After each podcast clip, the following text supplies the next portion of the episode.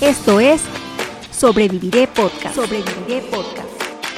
Un espacio para jóvenes con iniciativa y con la capacidad de enfrentar desafíos para desarrollar un nuevo negocio, haciéndole frente a riesgos y asumiendo grandes logros. Tu podcast de desarrollo, emprendimiento y vida. Sobreviviré Podcast. Sobreviviré Podcast. Conducido por Nacho Vélez y Rafa González Bernabé. Comenzamos. El 90% del éxito se basa en simplemente insistir. Muy buenos días, estamos aquí en tu podcast de emprendimiento, vida y superación con mi compañero Rafa González Bernabé y su servidor Nacho Vélez. Y pues como todas las ocasiones, este, agradecemos primero al equipo directivo del Tecnológico de Celaya por facilitarnos las instalaciones para grabar, su director Ernesto Lugo y este el subdirector el maestro Gilberto y pues bueno todo el resto del equipo. Y pues bueno hoy vamos a iniciar con un con el cierre de este este segundo bloque que fue la idea y oportunidad de negocio este pues para dar también entrada al siguiente bloque. Y pues bueno vamos a hablar un poquito del diseño y la historia que tiene que haber en un en un producto y después de eso pues hacer la recapitulación de todo el bloque y a ver un pequeño adelanto de lo que vamos a ver en el siguiente. Claro.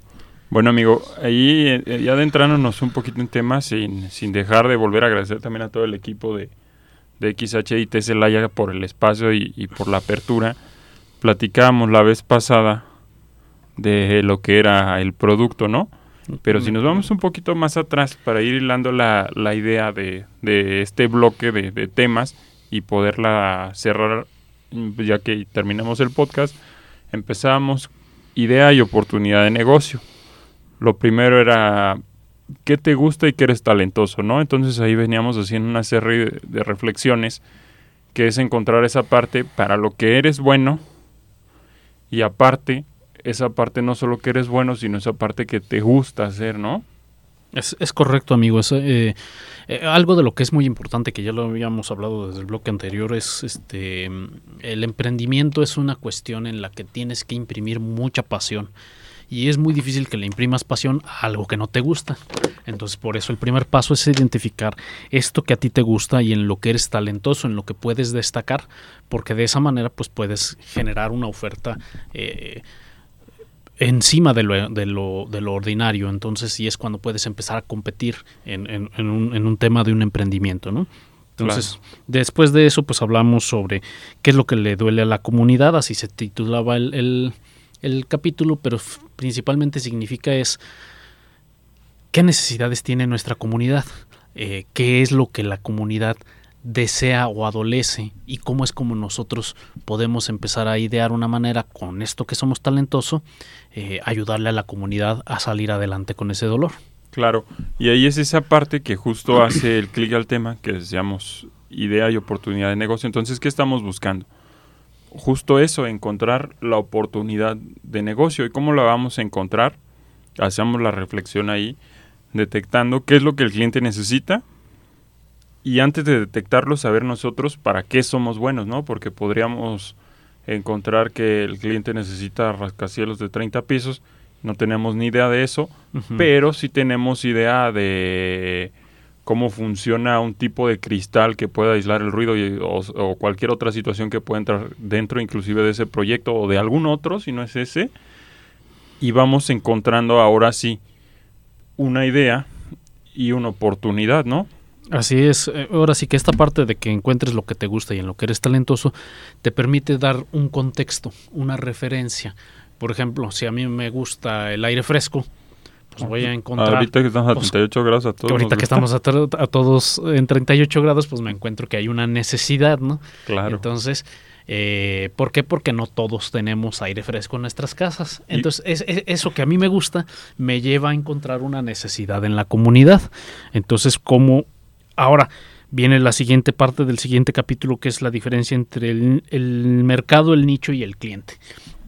Que ya lo repasamos y era justamente, ok, a todos nos gusta el aire fresco, pero quién está en posibilidades de pagar por un aire acondicionado o por un mini split o una cosa de esas que evaporan el agua con digo sí el agua para echar aire fresco entonces ya estamos empezando a interpretar que si bien la comunidad y el mercado tienen una necesidad cada parte de este mercado tiene necesidades ligeramente diferentes conforme a muchas cosas y entonces nosotros tendremos que encontrar un nicho al cual nosotros nos querramos enfocar para darle solución a, su necesidad. Claro, y ya pegándole ese nicho, entonces ya nuestra idea y nuestra necesidad, ¿qué es lo que seguiría? Pues enseñárselo al cliente para poder hacer un negocio o algún proyecto exitoso, ¿no? Y fíjate, amigo, que suena bien lógico, o sea, como encuentra quien tiene frío o quien tiene calor en este caso y llévale frío, ¿no? Pues sí. Es una lógica bien simple, pero yo creo que al momento de hacerla una planeación de un negocio, muchas veces lo dejamos de lado. Por eso quisimos como no cerrar este, esta idea o esta serie de capítulos sin reforzar esa parte importante que ahorita lo platicamos muy sencillo, ya si nos metemos a fondo, bueno, hay mucha tela de dónde cortar, pero sí recalcarlo, ¿no? Claro, y, es que la cosa es así, así de sencillo, o sea, si tú vendes pepitas en adobo y no se venden, porque a la gente le gustan las papitas con sal, pues o ya no haces o ya no compres, pero dejas de promocionar un producto. Entonces nosotros podemos hacer eso desde antes de, de empezar a ofrecer un producto y es donde nos unimos con nuestra siguiente parte donde hablamos de este match entre lo que yo ofrezco, entre lo que yo sé hacer y lo que la gente necesita. Entonces ese, fue el, cuarto capítulo, el match entre lo que me gusta y el mercado, porque justamente se trata de eso, o sea, yo no me voy a dedicar a algo que no me gusta, pero tampoco puedo dedicarme a algo que la gente no me va a comprar. Entonces tengo que lograr el equilibrio entre eso que a mí me apasiona, que a mí me gusta, que fuera eh, refrescar a la gente, y pues algo que sí sea negocio, que sí me estén dispuesto a pagar. Porque si yo me enfoco en una solución que no es este, aceptada por el mercado, eh, pues lo que va a suceder es que me voy a cansar y al rato ya no voy a querer hacer nada. Y ahí me acuerdo que les mencionaba yo una, una frase de mi exdirector de la maestría de la Escuela de Negocios, eh, el, el licenciado José Luis Andrade, él decía, enamórate del problema, no de la solución. Y muchas veces eso es lo que nos pasa cuando estamos emprendiendo. Pensamos que nuestra solución es la mejor de todas claro. y dejamos de pensar en el cliente cuando el cliente es el que dice, yo no quiero comprarte eso. Claro, y ahí hay que tener como suficientemente abiertos los oídos y la mirada para darte cuenta cuando te está diciendo que tu idea puede funcionar, pero tienes que modificarle algo. Entonces aquí lo que tienes que hacer es no enamorarte del prototipo ni de la idea, sino del proyecto en general, ¿no? Yo me acuerdo ahí que ponía el ejemplo de la carterita. O sea, yo soy bueno aquí y me acordé porque la traigo en la mano otra vez. que decía la carterita verde. O sea, yo soy bueno en carteritas y me gusta el verde. Pero entonces a lo mejor yo creo que esa es mi pasión y que esa es mi habilidad. Pero el mercado la quiere rosa o roja, ¿no? O por ejemplo aquí en el caso del TEC que antes era linces verdes y ahora es TEC NM azul, ¿no? Entonces, ¿qué pasa? Yo sigo siendo bueno, sigo siendo lince, pero ahora pues tengo que ser institucional, tengo que ser azul. Igual pasaría en el ejemplo de las carteritas. Si el mercado la quiere azul, pues tengo que como replantear mi idea y para llegar a mi objetivo final, que sería en este caso cambiar el color. ¿Y por qué lo cambio? Pues justo por eso que tú comentabas, porque te estás adaptando a lo que el cliente quiere, ¿no? Así es, o sea, hay que recordar que la empresa es por y para el cliente, por y para ayudarle, darle solución a una necesidad que tiene. Y si nosotros no nos apegamos a eso, lo que va a terminar pasando es que otra empresa nos va a comer el mercado. Entonces, por eso es importante que hagamos ese match. Y con ese match eh, entre lo que el cliente quiere y lo que a mí me gusta, diseñamos el primer producto. Es decir, mi primera propuesta de valor donde yo les, les, ponía el ejemplo de mis horas de asesoría, empecé dándolas a 150 pesos por hora. Este, no, a 50 pesos cuando era Una cuando, torta. cuando daba asesorías a, algunos compañeros, yo estaba en la maestría y les daba asesoría a algunos compañeros. Una torta de ahorita ya con una comidita ya no te compran, amigo. Sí, ya está difícil. Este, entonces, pues bueno, ya con el paso del tiempo y con la experiencia que fui adquiriendo, pues fui diseñando nuevos productos. Ahora ya las doy por Zoom y de, puedo darlos desde la comodidad de mi casa o desde mis vacaciones. Eh, ya he dado andando en vacaciones eh, asesorías o andando fuera. Entonces, este, esa ya es una nueva oferta de valor que, pues, con el paso del tiempo uno se va adaptando a las necesidades de los clientes. Pero siempre hay que tener un primer producto e ir con eh, la mente abierta, como dijiste hace ratito, y los ojos bien los ojos y los oídos bien abiertos para escuchar y ver lo que el cliente claro. piensa de tu producto. Y algo que también es muy importante y que es en lo que nos vamos a detener poquito hoy, es en este tema de contar una historia con tu proyecto, con tu, con tu producto. ¿Por qué? Porque una historia ayuda a que la gente empatice con la necesidad que estamos presentando y vea que sí es posible tener una solución. Claro. Y, yo creo que ahí tu producto debe de contar una historia para que esa historia se pueda vender y finalmente yo creo que todo parte de eso, ¿no? O sea, ya, ya evaluaste todo lo que platicábamos hace rato, quién necesita lo que tú haces, quién pagaría por ello, y ahora es a quién o dónde posicionas tu producto, ¿no? O tu servicio, o tu idea. Y aunque la palabra a veces vender suena como que un poquito... Ay, a mí no me gustan las ventas. O sea, te imaginas como el vendedor de Biblias que te toca en tu casa, ¿no? sí. Pero finalmente creo que todo parte de eso. Inclusive una entrevista de trabajo que es, pues estás vendiendo tú eh, lo que estamos haciendo ahorita, o Nacho dice, pues es que yo ya valgo esto. Pues sí, porque se está vendiendo él como persona y él como profesional.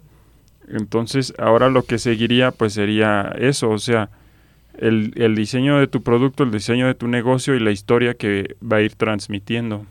Sí, mira, fíjate, no es lo mismo si yo te digo, mira, cómprame estas hojas de papel, cuestan 50 centavos cada una. ¿Qué me dirías? Que están rayados.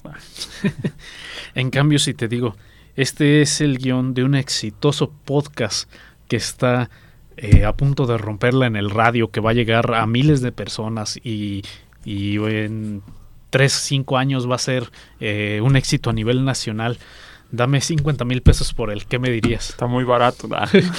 este, eh, es decir, nuestro producto, por muy bien diseñado que esté, claro si no tiene una buena historia que lo respalde, claro. que te diga yo estudié para ayudar a la gente, me acuerdo del ejemplo del dentista, porque a mí me tocó que en mi pueblo no había dentistas y por eso ahora yo soy dentista para poder ayudar a la gente, pues es más probable que te contraten. Aquí si nomás llegan y abre la boca te voy a sacar los dientes. Claro. Entonces, eh, el que podamos contar una historia que haga que la gente sienta emoción por lo que le estamos ofreciendo, eh, es lo que va a hacer que efectivamente la gente no ah, también algo que pensar cuando uno cuenta la historia hay que venderles algo que parece más valioso o que es más valioso de lo que ellos están eh, pensando en gastar. Ahorita, por ejemplo, Rafa me dijo, esto está muy barato, pues eso es lo que quiero que diga la gente. Ok, yo te lo ofrezco a 500 pesos, pero tú percibes que eso vale mil pesos, por eso me lo vas a comprar. Sí, entonces, ese es el valor agregado. A través de un, un, buen storytelling podemos agregarle muchísimo valor a las cosas que hacemos. Y yo creo que hay muchísimas historias eh, que podemos hacer ahorita recapitulación. Se me venía a la mente, no es lo mismo vender una bebida gasificada energetizante que el Red Bull que te da alas, ¿no? O sea, ya te vende o el no lo cambio por nada, creo que es Duvalin o sea, Ándale, ya ni me acuerdo del dualismo. O sea, ya te venden como esa parte de, no, te estamos vendiendo calorías o, un dulce sabroso, ¿no? Sino ya es como el dulce, que aparte no lo vas a cambiar por nada. Fíjate que llega el momento en el que ya ni es importante el producto. Y, el ejemplo más famoso y yo creo que uno de los más este, emblemáticos de la historia es el de la Coca-Cola cuando quitaron el sabor clásico y luego se hizo el, sabor nuevo, el New Coco, no me acuerdo, eh, en los años 70, 80. ¿Y, ¿Y qué fue lo que pasó? este, hicieron una prueba a nivel nacional allá en Estados Unidos y la Pepsi sabía mejor a todo mundo le parecía que la Pepsi sabía mejor. Personalmente no me gusta a mí, pero bueno. Este, cuando hicieron eh, el cambio de la, de la Coca por la nueva Coca, eh, lo que pasó fue que se cayeron las ventas como nunca. Y cuando regresaron la Coca original, se dispararon las ventas como nunca y ahí fue cuando se dio la brecha ya inalcanzable entre Coca y Pepsi. Sigue siendo Pepsi el segundo lugar, pero ya tomaron una distancia que no ha podido superarse. Y inicialmente, después del estudio, ¿qué es lo que la, gente pensaba? Bueno, pues es que la coca la compra la gente por el sabor. Después del estudio y después de que pasó esto, llegaron a la conclusión de que la coca no se compra por el sabor, se compra por las historias, por la convivencia y por la sensación de prosperidad que le da a la gente el pensar que compra una coca. Desde que yo me acuerdo hasta la fecha, la coca ha aumentado como el 400% de su precio. Y por ejemplo, mi papá tiene 70 años de edad y yo creo que son 70 años tomando coca. Ya se la prohibieron muchas veces y no deja de tomarla. ¿Por qué? Porque para él es un momento en familia sentarse a la mesa con una coca. La única diferencia es que antes compraba 3 de 3 litros y ahora ya nomás compra una. Pero eh, eso es la historia que yo no sé si mi abuelo se la inculcó a él, pero es una historia que ya es una cuestión, una especie de tradición. Eso es contar una historia con un producto. Y eso es lo que podemos hacer con todos nuestros productos. Y más allá de contar la historia con el producto, hacer la historia. Hacer la historia del producto, de la marca y del personaje, ¿no? A mí se me viene a la cabeza ahorita que decía, subió al 400%. Un ejemplo que hasta sale ahí en los comerciales de YouTube y seguro todos hemos escuchado. El, el, modelo de Tesla, ¿no? O sea, que dicen, es que las acciones de Tesla no valen, o sea, el conjunto todo está sobrevalorado, no vale lo que es realmente la empresa. Sí, no valen sus activos. No valen sus activos, exacto. Pero como, como historia, pues claro que lo vale, tanto así es que la gente compra las acciones de ese precio. Pero ¿qué, qué, qué hace Tesla en esta lógica? Bueno, vende su historia, que su historia cuál es los carros tecnológicos, amigables con el medio ambiente, no contaminan, el mundo está muy dañado y aparte es el futuro y se manejan solos, son autónomos. O sea, y aparte vende los carros caros, ¿eh? Son una onda del futuro, y no, no son baratos, como dices tú. Aparte está la historia también del personaje, que en este caso es pues Elon Musk. Elon, que bueno, él también es su historia de que lo que él diga o lo que él toque vale. Y se metió al tema de las criptomonedas y hizo un tweet, ¡fum! se disparó.